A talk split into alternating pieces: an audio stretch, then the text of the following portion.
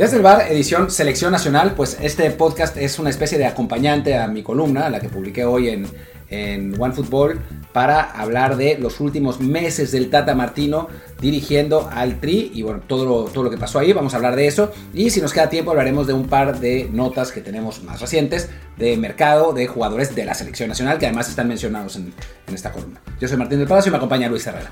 ¿Qué tal Martín? ¿Qué tal Barra del Bar? Bienvenidos a una nueva semana en la que de todos modos recordamos, como todas las semanas, que nos sigan en Apple Podcasts, Spotify y muchísimas plataformas más. También que nos dejen por favor un review de 5 se hacen con comentario ahí en Apple Podcast para que más gente nos encuentre y para que por fin subamos de vuelta al número 1 del ranking. Y también sigan el canal de Telegram desde el Bar Podcast, donde seguimos transmitiéndoles nuestras emociones, alegrías y también muchos goles contra Ochoa, desafortunadamente, en, en algunos casos. Que Empe ya... Empezamos como con 40 personas viéndolo y acabamos con 4. Sí, eso fue una cosa terrible, pero bueno, no fue su culpa, ya otro día lo debatiremos, aunque no hay mucho que debatir. Pero bueno, y ya creo que he hecho los comerciales, pues sí, hablemos de la columna de Martín sobre los últimos días del Tata Martino, en lo que fue, pues sí, un, una historia que empezó medio bien, después se fue torciendo, advertimos muchos que ya no había eh, un retorno a un, buen, a un buen final, no nos hicieron caso, y ya cuando todo el mundo vio que se, acercaba el precipicio, pues ya no hubo forma de hacer nada, porque quizá la, la, la, última línea que había para escapar del precipicio, la última cuerda para aferrarnos y no caernos, la echaron por culpa de Esteban Lozano. Sí, bueno, fue cuando, cuando se fue Gerardo Torrado. No creo que Torrado hubiera corrido al, Tata, pero sí era quien le ponía algunos límites. O sea, es, además había sido su, su valedor y lo había, eh, digamos, protegido de las críticas y, confiaba mucho en el proceso del Tata, pero también era el federativo con el que hablaba, el que, le, el que lo cuestionaba, el que le decía, el que le preguntaba por qué hacía las cosas, etc. Cuando se va Torrado, no queda nadie en, federación. Eh, en Comisión de Selecciones Nacionales. Se va él, se va Javier Mier, que era el encargado de, de selecciones menores, eh, se va Nacho Hierro, o sea, se va todo el, todo el cuerpo que, que había armado Torrado. Llega Jaime Ordiales, que no se despega del todo de Cruz Azul, se mantiene más o menos entre las dos chambas. Eh, de hecho, el traspaso de Santi Jiménez a, a Feyenoord todavía lo negocia, Santi, eh, lo, negocia Jaime Ordiales, a pesar de que en teoría ya se había ido de, de Cruz Azul. Es, es, toda una, una cosa ahí medio rocambolesca. Eh, y a final de cuentas, pues el Tata se encuentra sin ningún contrapeso, ¿no? Y con la posibilidad pues, de hacer esencialmente lo que le da la gana, porque él presenta su renuncia cuando se va atorrado, le dicen que no, que se quede, y entonces se da cuenta que no lo van a correr, que no hay manera de que lo corran, y él además ya sabía que no iba a renovar, ¿no?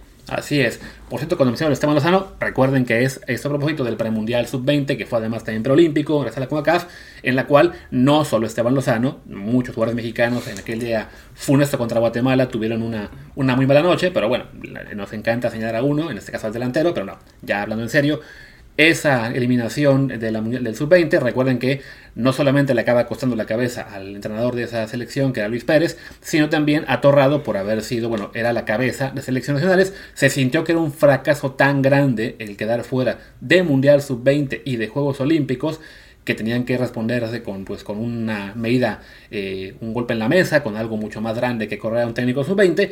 Desafortunadamente, los tiempos fueron muy malos porque, como menciona Martín, aún no llegaba a la Copa del Mundo, Torrado era a su vez el, el contrapeso a, a, Martino, y sí, ya viéndolo esto, eh, o sea, todo lo pasado, claramente que Torrado se fuera acabó siendo un error.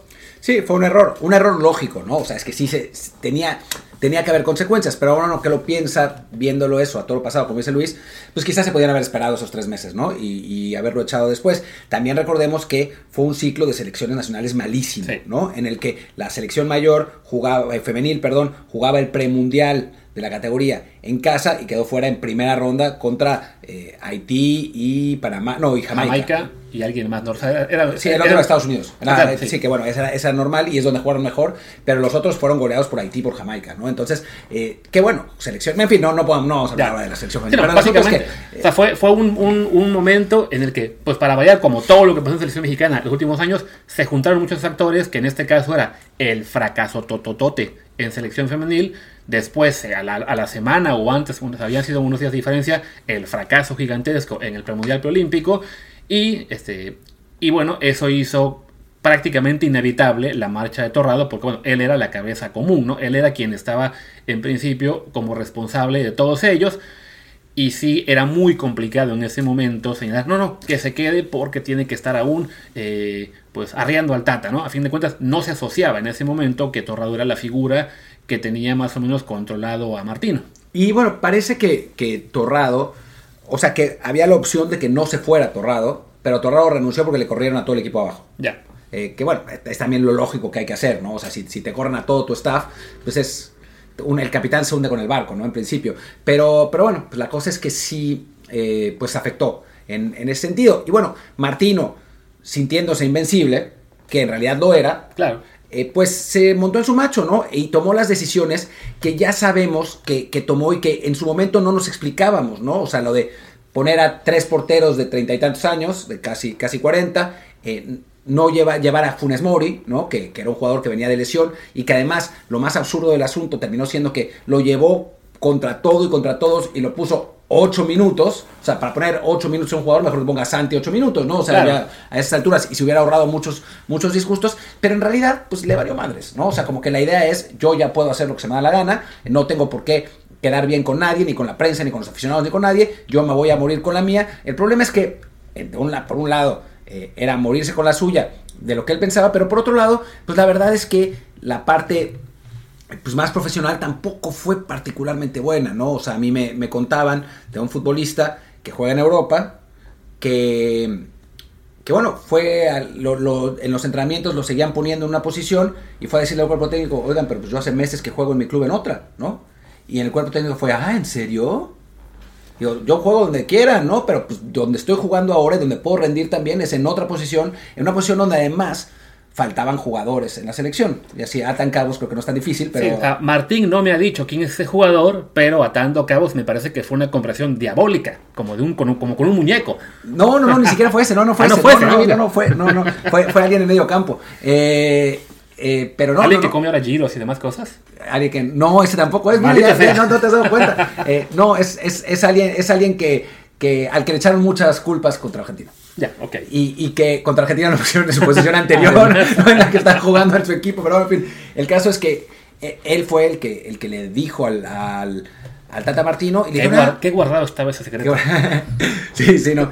Por si alguien no entiende el... Sí, no, ya, no, es que ya nada más faltaba eso, ¿no? Atando cabos. Eh, estuvo de la Vega. Pero bueno, en fin, el caso es que, que, bueno, ese es un ejemplo, es solo un ejemplo, ¿no? O sea, de, de que pues hubo cosas en la preparación que son raras, ¿no? Por otro lado, también me contaban que con Luis Chávez se portó muy bien. O sea, que lo detectó y le dio toda la confianza desde el principio. Le dijo, tú vas a ser importante, vas a ser un jugador clave, eh, juega, eh, sea libre, eh, no, te, no, no, te presiones. Y bueno, al final de cuentas, pues ese es el mayor acierto del Tata Martino en su en todo el proceso, creo, ¿no? La generación de Luis Chávez y quizás es el trabajo defensivo en general, ¿no? Sí. Pero, pero sí, es, digamos, hubo, hubo pues altibajos en, en ese asunto cuando uno pensaría que con todo el staff que tiene, pues tendrían que haberlo puesto un poco mejor, ¿no? O sea, podrían, podrían haber estudiado un poco mejor a, sus jugadores. Sí, porque además recordemos que eso fue parte de lo que se le criticaba muchísimo, eh, con o sin razón en su momento,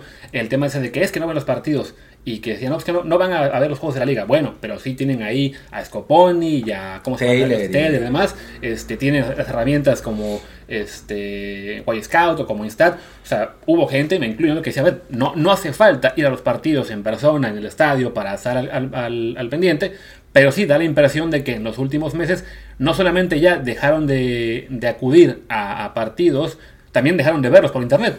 Sí, como que ya conocían a los jugadores según ellos y pues les daba un poco igual. Digo, esta es especulación nuestra, claro. ¿no? O sea, obviamente. Y les, da, les daba un poco, un poco igual lo que, lo que pasara en sus clubes, ¿no? O sea, como esa declaración rarísima que dijo sobre Santi Jiménez de no juega mucho pero mete goles, pero la verdad es que había jugado mucho más que Funes Mori. Claro. O sea, eso, eso es lo que, lo que no, tenía, no tenía mayor sentido, ¿no? Pero era, son ese tipo de declaraciones que a uno lo hacen pensar como que ya pues no le importaba tanto, ¿no? O sea, como que ya estaba quemado por la prensa, quemado por, por la, la, presión que hay en el fútbol mexicano y por la toxicidad, y que su reacción, a diferencia de la de Osorio, que fue ante toda esa prensa, ante toda esa toxicidad, encerrarse su locura y su obsesión y ponerse a preparar el partido de, Alemania enfermizamente, en el caso del Tata Martino, pues no, y eso también, eh, de, eh, digamos que se, se revela en lo que me contaban del partido contra Argentina, que es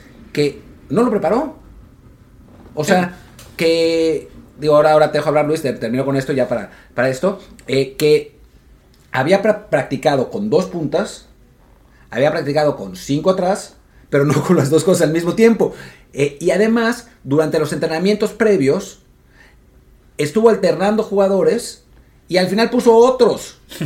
Entonces, eh, pues sí, la verdad fue, fue un poco raro, sobre todo porque sabemos que íbamos a jugar contra Argentina ocho meses antes y que era Argentina, ¿no? O sea, el equipo que, pues, contra el que más fácilmente puedes preparar porque es el equipo que más conoces, porque es el equipo que dirigiste antes, ¿no? Claro, yo, yo creo simplemente que lo que estaba buscando era evitar que hubiera un topo que filtrara la alineación y el, sistema de juego y quería que ni siquiera los jugadores pudieran decirle a, sus compañeros de equipo, por ejemplo, Guardado a, Guido, Ah, O por ejemplo Funes Mori que nació en Argentina. no, no, que nadie sepa, ni siquiera mis jugadores. Ya luego veo cómo los acomodo. Pero sí, creo que eh, es, es desafortunado. Digo, en todas dos versiones y puede ser que el Tata pueda decir, no, no, es que esto lo fui preparando poco a poco, no hacía falta estar jugando con eso todo el tiempo, era un partido especial. Además, cualquier equipo que, se precie de ser de un nivel aceptable, tiene que tener cierta versatilidad y saber que de un día para otro con algún rival en particular vas a jugar diferente, sobre todo cuando vas a jugar defensivo, ¿no? O sea, no, no es como que tengas que estar planteándote, eh, o, al menos en el caso para el Tata, cuando vas a lo, a lo Paraguay, 58 variantes, no es, ok, en este caso somos un equipo acostumbrado al 4-3-3, a presionar, a tratar de tener la posición, pero en este caso, como vamos a ser el equipo eh, desfavorecido, simplemente quiero a mi línea de 5, a los dos contenciones muy, eh, también muy atrás, y el, resto también va a estar defendiendo, así que pues no hay mucho más que practicar, ¿no? Tampoco eh, es, es, inventar la rueda, pero sí, sí es algo que, que suena muy extraño, que ese partido en particular ya sea porque a lo mejor sentía que los sparrings que, que llevó no iban a poder replicar la, el estilo argentino, o simplemente porque eso, ¿no? Porque pensó que ser, defensivo no es algo que practiques una y otra vez, pero sí suena muy, muy extraño que, que no hiciera un trabajo más prolongado. Pero tú imagínate a la Volpe, por ejemplo. O sea, la Volpe que va, o sea, dentro de las posibilidades de enfrentar a Argentina para esa selección de la Volpe, tenías que pasar en segundo lugar, Argentina en primero y, así enfrentarlo. Y aún así, la Volpe lo preparó como el partido de su vida. O sea, ya sabía que em, había la posibilidad de enfrentar a Argentina y ya tenía su plan, ¿no?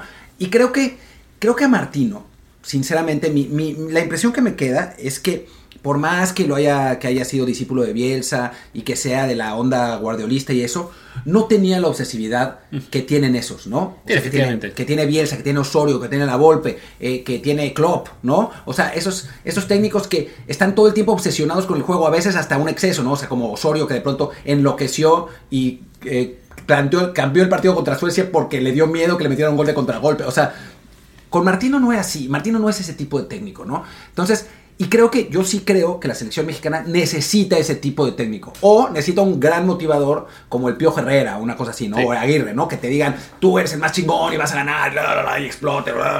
Martino no era ni una cosa ni la otra, no era una especie de medio tole tranquilo, ¿no? ¿Será pariente de Bucetich? Sería, pues más o menos a lo Bucetich, ¿no?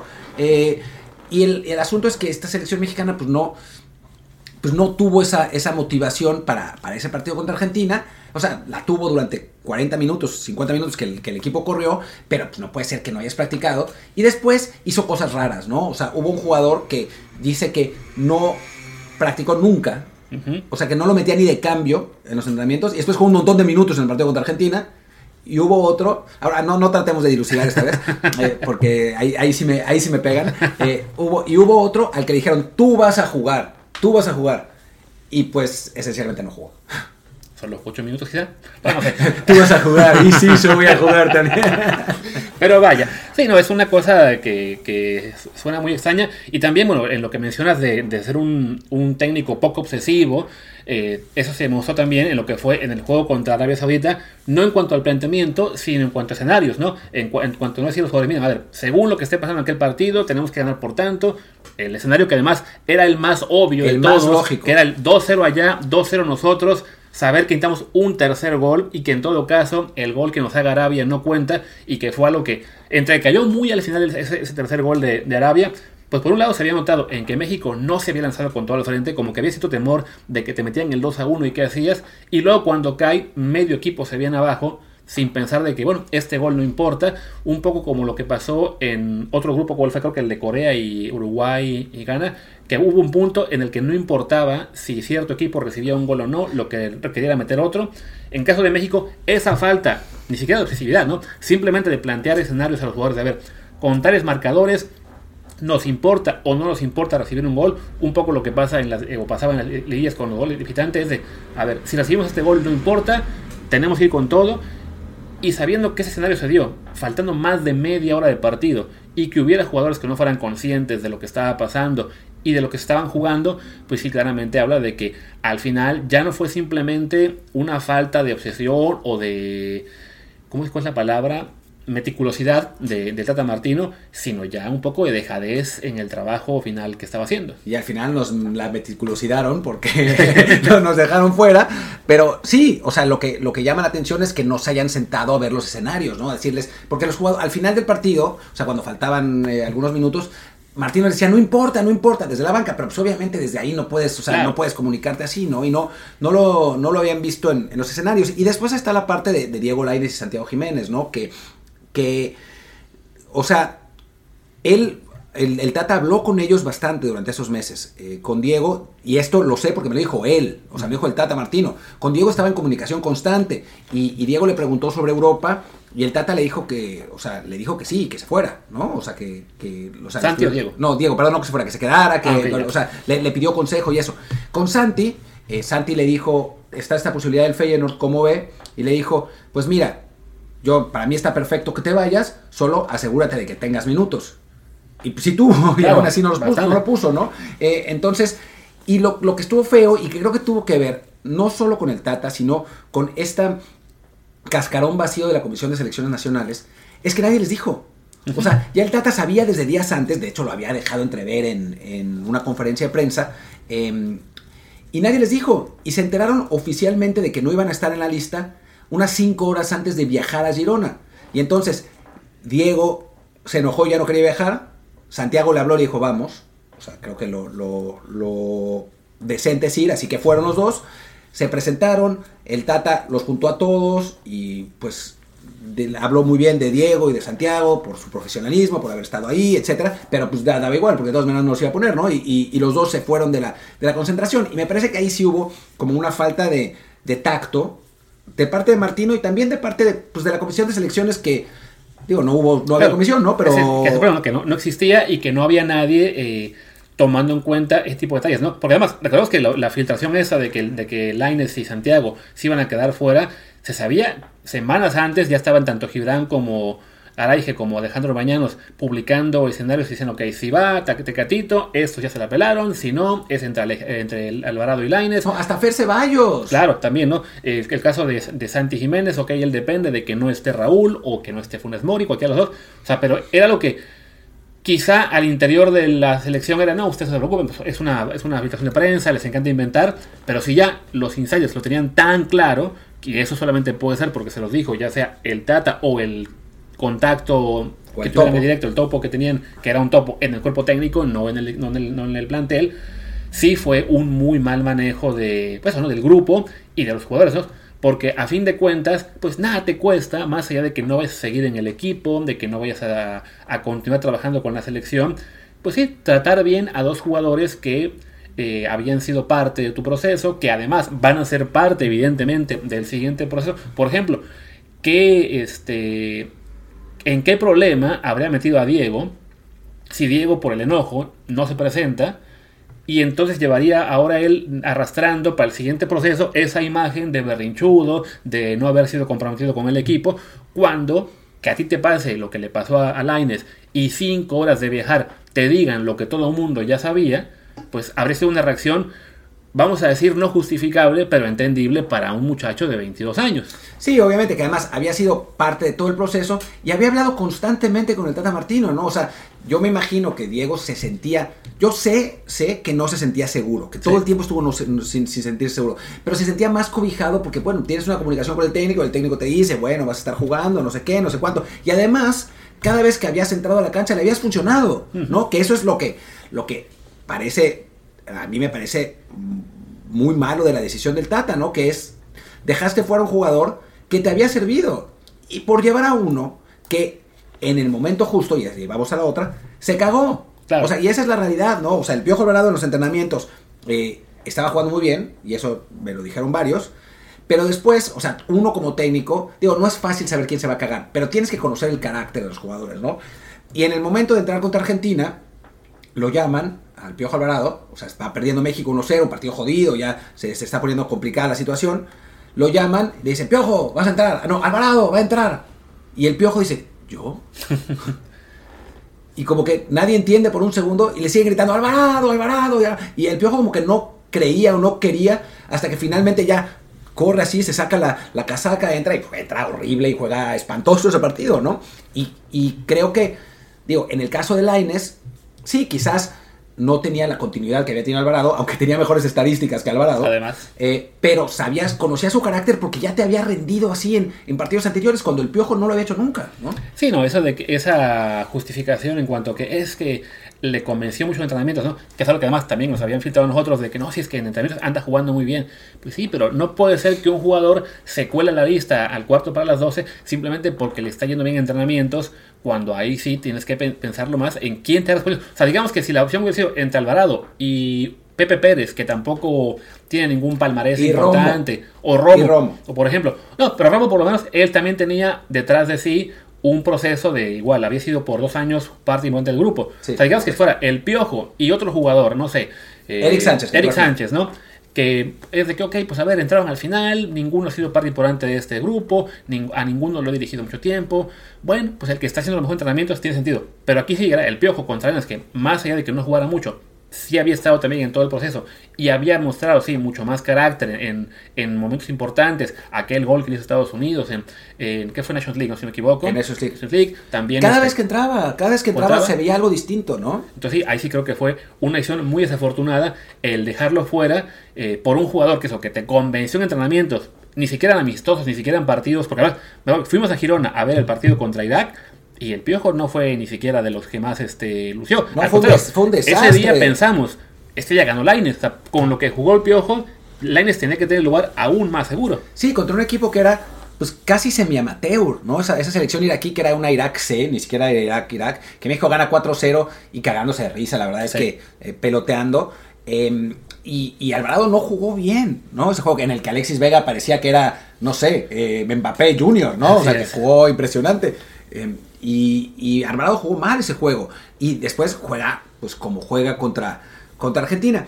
Hay otra cosa que vale la pena eh, comentar, que es la del grupo, ¿no? A mí, ahí tengo dos versiones y las puse ahí porque es, interesante, ¿no?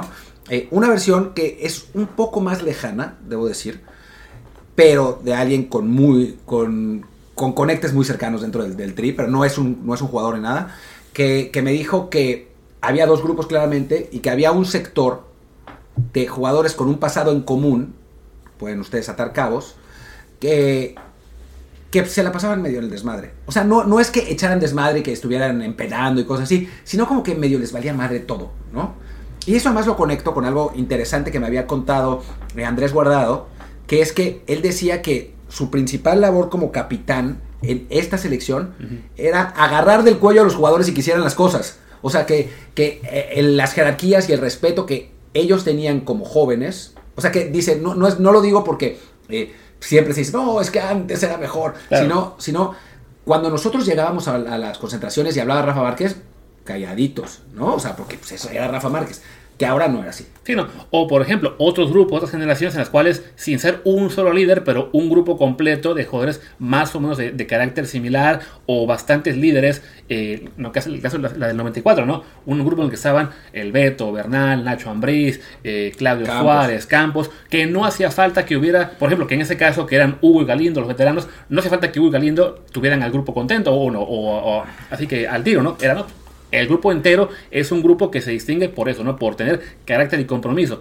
Desafortunadamente, pues sí, no, no estamos viendo lo mismo en la, en últimas generaciones, porque bueno, porque es una, un fútbol diferente, porque a lo mejor muchos son generaciones diferentes. Juegan, en una ciudad en la cual no se presta para que, para que el, agarren carácter lo que ustedes quieran, pero sí, desafortunadamente, eh, y también eso explica por qué Guardado era tan importante que estuviera ahí en esta, en esta lista. Eh, y sí, desafortunadamente, bueno, eso no, no, no habla bien ni de lo que era el grupo al interior y quizá no de lo que siga. Por otro lado, un jugador me dijo que él no lo había sentido así. Que él había sentido que, había una, armonía mejor que en otros mundiales, que el, que el equipo estaba más comprometido, que sí, que, los chavos pues traían su desmadre, pero, porque, pero era normal por ser chavos, eh, y que, que, para él, o sea, que me dice, seguro, seguro quien te dijo también tiene conocimiento de causa, o sea, no quiero, no quiero tirarle la versión, o sea, no voy a decir que no es cierto, pero me dijo, a mí no me pareció. Sí, digamos que a cada uno lo ve como un grado de preocupación diferente, ¿no? O sea, tú puedes ver que hay un par de jugadores, este, no sé, este, haciendo un chiste en lo que el entrenador este, comenta algo táctico y lo ves como, no, ¿qué está pasando? ¿Cómo es posible? Y otro lo dice, bueno, eh, es, algo que no, no está tan, problemático. Hay, hay, una más, una más, que es que hubo jugadores que ya tenían el boleto para el día siguiente. Ah, claro. Después, de, después del partido contra Arabia Saudita. Sí, sí, sí, lo que dicen es que se podían cambiar esos boletos y todo, pero pues las vacaciones, ¿no? Eran muy importantes las vacaciones. Eh, y entonces, em, pues ya estaban los boletos comprados y pues se fueron al día siguiente por eso. Hay un ejemplo de cómo se puede ver algo con diferente perspectiva, porque seguramente esto se enteran algunos de los narradores actuales o comentaristas actuales de cómo es posible que no pensaran únicamente en ganar el partido, lo que sea. Y habrá quien piense, sería yo uno de ellos, que bueno, es que es un sentido práctico, tienes este un par de escenarios, uno es quedar eliminado, otro es avanzar, bueno, si quedas eliminado, sabes que vas a tener a lo mejor una semana libre, pues tienes que aprovechar, ¿no? O sea, el, mundo no se acaba por quedar eliminado y tampoco puedes decir, ah, pues ya, ya que regrese a México planeo qué hacer, porque a fin de cuentas solo tienes por lo general 7 o 15 días, ¿no? Entonces, en ese sentido yo, yo veo muy normal, porque además no es, no es algo que no pasa en otros lados, que los jugadores saben que, ok, si gano, perfecto, cambio los tickets. Eh, y si pierdo, ni modo, ya. Pero bueno, ahí tengo ya todo hecho. Entonces creo que ese punto en particular no me, no me causa problema porque sé que es algo normal en cualquier deporte, equipo, liga, etcétera, ¿no? A mí no me escandaliza, pero yo no lo hubiera hecho. O sea, siendo jugador, yo, así como no me escandaliza lo del Tata en Argentina, pero yo no lo hubiera hecho. O sea, porque me parece que hay una cuestión de imagen que además eres un futbolista millonario, o sea, vale madres. Si pierdes, le dices a tu esposa o a quien sea, bueno, ya perdimos, eh, agarra los boletos, ¿no? O sea, no, no, es que, no es que te vaya a molestar muchísimo el aumento en la tarifa. ¿Insinúas que la esposa es la encargada de planear las vacaciones? Pues, pues posible, ¿no? Es posible. no, no, me, no me sorprendería absolutamente nada, pero, pero digo, yo no lo hubiera hecho, así como si yo era el Tata Martino, no hubiera estado en Argentina todo el tiempo. No, no pasa nada, porque puedes ver los partidos por... Pero por una cuestión de relaciones públicas, pues te vas a ver los partidos al estadio y esta es tu chamba, a final de cuentas. Y te pagan un chingo de lana por hacer tu chamba, ¿no? No es el fin del mundo, pero no sé, son cuestiones de relaciones públicas que... Digo, en este caso, supongo que nadie de estos jugadores pensaba que alguien se iba a enterar y lo iba a sacar una columna, ¿no? Pero, pero bueno, pues al final de cuentas uno se arriesga a que se te filtren estas cosas, ¿no? Y digo, no, como, como podrán ver en la columna y en el tweet, en ningún momento puse escándalo por no, no, no, no, por ahí, ¿no? Más grave me parece lo del asado, ¿no? Que esa es, esa es la primera y la última parte, que es que cuando México queda eliminado, normalmente cuando los jugadores los eliminan del mundial hay una charla que en la que hablan gracias a todos por, por el esfuerzo, no sé qué, bueno, vamos a hacer, no sé cuál, en fin, no se habla. Em, y pues los jugadores estaban esperando esa charla y no había charla, no había charla, no había charla, no había charla, y de pronto, pues se enteraron, no todos, porque hubo alguno que me dijo, ¿asado? ¿Cuál asado? pero, pero se enteraron de que pues, el Tata Martino organizó en su lado de la concentración un asado con su cuerpo técnico.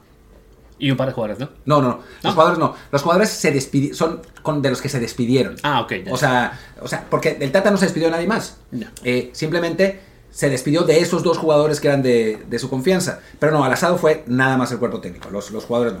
Sí, que creo que ahí sí es otro, otro punto en el cual el Tata lo pudo hacer mejor, pero a fin de cuentas pues ya no, ya no causa ninguna diferencia. Si acaso, vaya, si algún día acaba dirigiendo en la Liga Mexicana, cosa que no va a pasar. Jamás, pero entonces con, este, con los jugadores la relación sería un poquito complicada, pero justo porque él sabe que no va a volver a dirigir en México, y si lo hace va a ser dentro de quién sabe cuántos años en los que no va, ya el, este tema habrá pasado, pues sí, no lo considero importante, pero es el tipo de detallitos que ahí sí, volviendo de arranque del programa, tener a un torrado que te ponga cierto Claro. marcaje, que te diga, a ver, esto no se puede hacer así.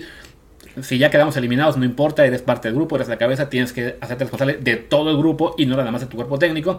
Entonces creo, creo que ahí sí este, ya pues queda mala cosa y sí, pues fue un, un cierre muy triste a lo que los últimos dos años había sido un, un proceso que sí, caminó paso a pasito al precipicio y nadie lo pudo parar. No, nadie lo quiso parar, ¿no? O sea, porque se podía, muchas veces se pudo haber parado. Lo que pasa es que no lo hicieron por... Sí, él- él se fue sobre todo por los miedos y por los tiempos, ¿no? O sea, el, el primer tiempo en el cual se pudo haber hecho era al acabar la Copa Oro y hubo miedo de ver cómo vamos a cambiar el técnico con la eliminatoria encima, ¿no? Después de que fue la eliminatoria, no, pues cómo cambiamos el técnico Sí, cuando ya, ya, cali- ya nos califi- ya calificamos, ¿no? Y, y sí, no, no- nunca hubo un, un momento en el que hubiera tal ánimo de hacerlo, más allá de que sí, se veía que el equipo en general iba en declive desde 2020 finales, que fue el punto quizá más optimista al ganar esa, gira, bueno, al tener esa gira contra Países Bajos, Argelia, Japón, Corea, pero a partir de ahí fue un declive progresivo, tampoco fue estrepitoso y creo que eso, eso, eso influyó, o sea, no, no hubo, no sé, haber perdido la Copa Oro en la fase de grupos, A ver, si el 7-0 a Osorio, si pasaba con Martino en la parte de baja, igual sí le cuesta Ay, la sí. cabeza, ¿no? Pero, y a Osorio le pasó cuando había romance absoluto, Claro. entonces por eso tampoco le costó la cabeza, pero creo que ahí sí podría haber sido. Pero Sí, pues, al no claro. haber confederaciones, pues no, no hubo. Claro, es que bueno, o sea, lo de Osorio fue un, un proceso más de altas, de, altas y bajas, que en general ibas bien, ibas bien, ibas bien, ibas bien, te metes 7 goles Chile. Bueno, recuperas el paso, te va bien en la eliminatoria, este, juegas bien en algunos partidos, vas a la Copa Confederaciones, le haces un gran partido a Portugal, le, empataron el primero, Sí. le ganas a Rusia en su casa. Entonces, ok, otra vez va todo eh, eh, hacia arriba y pum, trancazo contra Alemania. Pero bueno, como lo demás iba bien, lo mantienes y de nuevo, ok, todo para arriba, todo para arriba, le ganas a Alemania, le ganas a Corea, ¡pum! Te eliminó Suecia. Que no, bueno, no te eliminó, pero te gana por putiza y ya con el, golpe contra Brasil es donde ahí sí ya no hubo manera de recomponer las cosas. Con no hubo eso. Con fue de que, oye, se gana la Copa Oro del 2019, se tiene un buen 2020, aunque ah, recortado por la pandemia, con pocos partidos, y ya a partir de ahí fue de, bueno, se perdió la final contra Estados Unidos en Nations League. Ok, es normal, no, no es algo tan grave, ya, ya ha pasado antes perder contra, contra ellos. Se perdió la Copa Oro. Bueno, sí, está mal, pero a fin de cuentas, este, eh, ya viene la eliminatoria, no fue en Copa en los Juegos Olímpicos, el grupo se va a amalgamar en uno solo. Y sí, no, hubo nunca ese momento de re- real alerta para decir se tiene que ir, porque, porque si no esto acaba muy mal, hasta que acaba muy mal. Sí, eh, y lo increíble es que pudo no haber acabado muy mal por un centímetro. O sea, si Antuna no está adelantado, no un centímetro, 20 Sí. centímetros, ¿no? Si Antuna no está adelantado 20 centímetros, si el maldito Lautaro que jugó con las patas todo el mundial le hace el gol a Polonia, porque además hay una muy buena que, que le estaba contando a Luis el otro día, que es, a ver, se las, se las voy a poner, se las voy a poner. Ya, yo creo que ya no vamos a hablar de, de, Del otro no, de mercado, hablemos, hablemos de... Pero es que tengo, esta de Taliafico es genial. Ya los polacos no quisieron jugar más. Después le hacemos el segundo y, y yo recuerdo que entre el minuto 60. Gracias, Rami. Eh, en un momento uno me dice, como pudo en español, onda, no ataques más, me dijo. Buena, buena info esa. No ataques más, me dijo, onda, basta. Porque nosotros, ellos creo que con el 12-0 por ahí seguían clasificando y a lo mejor sabían que México eh, estaba ganando también por dos o tres. Entonces por favor, no ataquen más. Menos mal que no hice el, el gol contra Polonia, el que la pico. Porque yo creo que si hago, si hago ese gol, eh, Polonia queda fuera. Y cambiaba, cambiaba, cambiaba todo. Porque después México jugaba con Francia, México lo sacaba a Francia y se armaba todo un quilombo y no salíamos campeones. O sea que los polacos básicamente hicieron un Osvaldo Sánchez contra Honduras. ¿Por qué no hizo eso ayer la Salernitana, carajo, cuando iban 4 o 5 goles? Decir, ya, tal vez sí lo hicieron, pero no le hicieron caso. Sí, no es una cosa de locos. Es que Taliafico tiene además una para, para ganarle a México que. Para ganarle a Polonia, para ser el tercero, que pica el balón Sí. y llega un polaco en la línea y la saca también. No, bueno, estuvimos a nada de pasar. Eso eh, para volver a, a donde habíamos empezado. Pero pues no pasamos y fue el desastre. Sí, que aparte es, es- es lo, pues, lo un poco irónico, ¿no? De que pasar o no pasar fue cuestión de un gol aquí o allá, ya sea en el México-Argentina, que entraron uno menos, o en, el, o sea, en cuatro partidos diferentes, con que hubiera caído un gol de otro lado o no cayera, México pasaba, nos echaba a Francia, evidentemente, pero. O se no, Taliafico dice que Ah, no, claro, que nosotros le exactamente, ganamos. ¿no? Pero vaya, sí, es una cosa en la cual, pues como que tuvo una... Bueno, se cumplió, se, se logró, se llegó, se logró el objetivo, se llegó a, a octavos de final. Porque además recordemos, con todo y que fue un desastre para nosotros y que decimos que fue un peor el final ter- terrorífico, México consiguió una victoria, un empate, una derrota. Lo mismo que ya hizo en dos o tres mundiales anteriores y sí se avanzó. Lo que pasa, lo que creo es que, eh, digo, vamos a ver qué pasa en, la siguiente, el siguiente mundial que vamos a jugar en casa y que creo que vamos a empatar 0-0, 0-0 y vamos a ganar 1-0 y con eso vamos a pasar eh, porque tenemos una muy buena defensa y, na- Y nada adelante. Pero, pero creo que esto demuestra un poco que México tiene un nivel de jugadores que es tal nivel, ¿no? Y entonces, el que el proceso sea bueno o malo nos permite dar el pequeño paso que nos permite avanzar. No vamos a hacer el ridículo nunca, pero tampoco vamos a llegar a semifinales porque no nos da el nivel. O sea, si el entrenador es bueno, si el proceso está bien, etcétera, nos alcanzará para ir a octavos, con suerte a cuartos si la, si la suerte nos acompaña. Y un mal proceso, pues pasa lo que pasó, ¿no? Sí. Que tenemos un grupo fácil, lo desperdiciamos, pero estuvimos a nada de entrar, ¿no? Sí, sí, creo que a lo mejor no va a ser en el siguiente mundial, pero para un 2030, 2034. O sea, como va la cosa, como está el fútbol evolucionando, de que más jugadores se van a Europa, y en cambio en México la liga sigue, eh, digamos que, pues amarrando a los pocos que tenemos buenos, puede pasar a muy largo plazo que ya no nos alcance ni para ser competitivos en cuanto a ganar 4 puntos de 9. Pero sí, una actuación de 0 de, de 3 partidos, como nos pasó en 38, creo que ya nunca va a ocurrir. Y bueno, esto que pasó en, en Qatar ha sido el desastre que queremos que, que sirva para cambiar muchas cosas, aunque ya estamos viendo que en general el, lo que viene va a ser muy parecido a lo que hemos visto por 30 años. Piojo Herrera 2026. Pues No, muchas por gracias. favor, no, por favor.